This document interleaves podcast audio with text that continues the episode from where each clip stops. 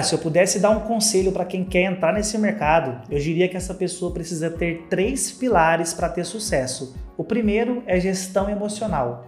Tem uma frase que eu sempre usei: nunca tente recuperar um head. Você perdeu uma entrada que estava dentro do seu método, espera, esfria a cabeça, mesmo que você fique uma semana afastado, não recupere é, head. Segundo pilar importante, gestão de banca.